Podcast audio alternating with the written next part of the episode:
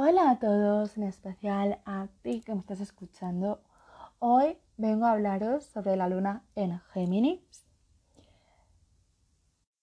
Y es que este signo a menudo se compara con una mariposa por la tendencia de revolotear de una cosa a otra. Con una versatilidad y una inquietud innatas, por lo que su instinto natural es pasar de una actividad a otra según le apetezca.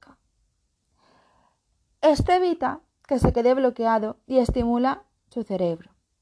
Incluso puede hacer dos o más cosas a la vez sin que se dé cuenta, como mirar la tele mientras lee un libro.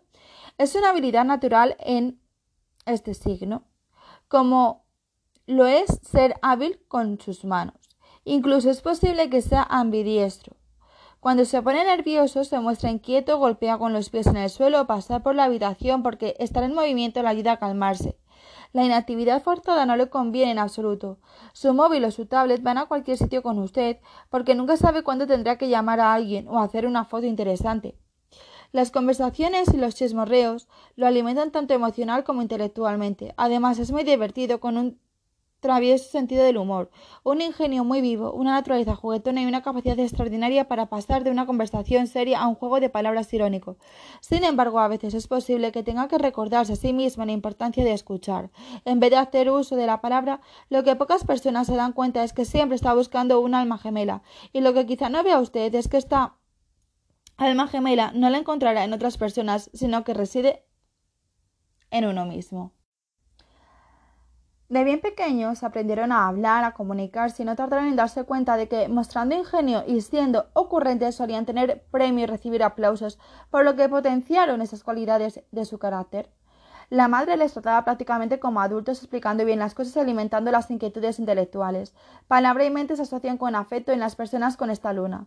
Quizá la madre les leía cuentos cada noche antes de ir a dormir, en un acto de amor y cariño. También se les enseñó que hablando se entiende la gente y que todo problema, por difícil que te parezca, se puede resolver intercambiando opiniones y puntos de vista. De niños eran especialmente valorados cuando sacaban buenas notas y conseguían resultados brillantes en el colegio. Demostrar su inteligencia era un requisito indispensable para sentirse apreciados y aceptados. Además, las relaciones con los hermanos, primos, vecinos y el entorno más cercano en general tuvieron un protagonismo destacado en los primeros años. No estamos ante críos solitarios, sino mm, todo lo contrario. Ya de adultos, las personas con la luna en Géminis eh, seguirán manteniendo esa super supremacia de la razón frente a la emoción. Ante una crisis sentimental, por ejemplo, aquel con la luna en Géminis intentará hablar, explicarse, mientras a lo mejor su pareja todo lo que necesita es un abrazo, un beso o una palmadita en la espalda, especialmente si la pareja tiene la luna emplazada en un signo de tierra. En esta vida no todo se puede verbalizar y eso es algo que os les cuesta muchísimo trabajo entender, ya que sentís la necesidad de desahogo hablando, incluso aunque vuestro interlocutor no os preste la más mínima atención. Eh, son personas capaces de estar involucradas en muchas cosas a la vez. Como ya he dicho antes, el multitasking se les da fenomenal y tienen un don especial para mantener la atención centrada en varios temas distintos. Sin embargo, esto os produce dispersión y nerviosismo. Al repartir la energía en tantos frentes distintos, al final os agotáis antes de haber sido capaces de materializar algo. Disponer de varias opciones os hace sentir bien porque os queda la sensación de que no os tenéis que comprometer con ninguna en concreto, sois los eternos estudiantes, aquellas personas que saben un poquito de todo, pero que no se deciden a especializarse en nada en particular. El aburrimiento os da pánico y no soportáis la falta de variación.